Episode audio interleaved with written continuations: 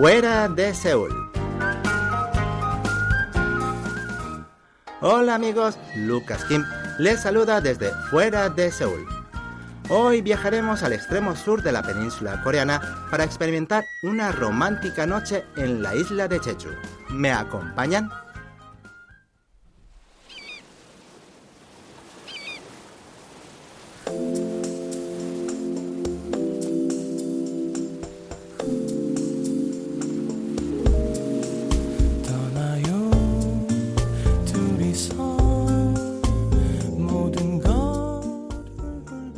Vámonos los dos solos tras dejar todo atrás, hacia la isla de Jeju, bajo el cielo azul estrellado. Así comienza La Noche Azul de Jeju, una de las primeras canciones que vienen a la mente de los coreanos cuando hablamos de Jeju. Si quieren conocer a fondo esta hermosa isla turística, lo mejor es recorrerla de noche. El primer destino de nuestro recorrido nocturno es la plaza de Tapdong antes que enclave turístico, es un sitio de recreo cotidiano para los residentes locales. En la plaza no hay casi nada salvo un malecón que se extiende a lo largo de la costa. De día suele estar vacía, pero el ambiente da un giro de 180 grados al anochecer, pues la gente suele ir a la plaza después de cenar. Algunos andan en bicicleta mientras que otros patinan. No hay mejor café en buena compañía que el que sirven en una cafetería próxima a la plaza, mientras vemos la puesta de sol tras el malecón. Y si son aventureros, podrían visitar una casa de comida local y probar el Hue, un plato de pescado o cualquier otro marisco crudo cortado finamente. Y si son mayores de edad, pueden acompañarlo con soju, un aguardiente muy popular entre los coreanos.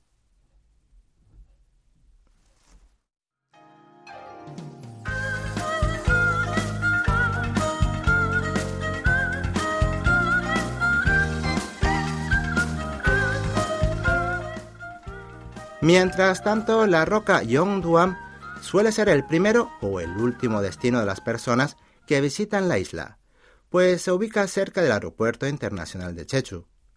Yongdu significa cabeza de dragón, mientras que Am quiere decir roca. Por tanto, Yongduam es una roca volcánica con forma de la cabeza de un dragón, creada tras una fuerte erupción y esculpida naturalmente por las olas y el viento durante siglos. Como suele ocurrir con algunos monumentos naturales, esta peculiar roca tiene su propia historia. Cuenta la leyenda que un dragón robó la bola de jade del dios del monte Hala para ascender al cielo. Furioso, el dios de la montaña lanzó una flecha contra el dragón mientras le perseguía. La flecha dio exactamente en el punto vital del animal y su cuerpo se sumergió en el mar pero la cabeza del dragón emergió del agua y se endureció hasta convertirse en Yongduam. Es bueno visitar este lugar de noche, pues las luces de diferentes colores no solo iluminan la roca, sino que también bañan el mar nocturno de Jeju, creando un ambiente maravilloso. Tras apreciar la roca Yongduam, podrían pasear en coche por la carretera de la costa que se extiende desde la roca hasta la playa de Hijo, a ambos lados de la carretera hay cafeterías y bares que operan hasta tarde por la noche, por lo que es muy popular entre las parejas como recorrido para dar un paseo romántico.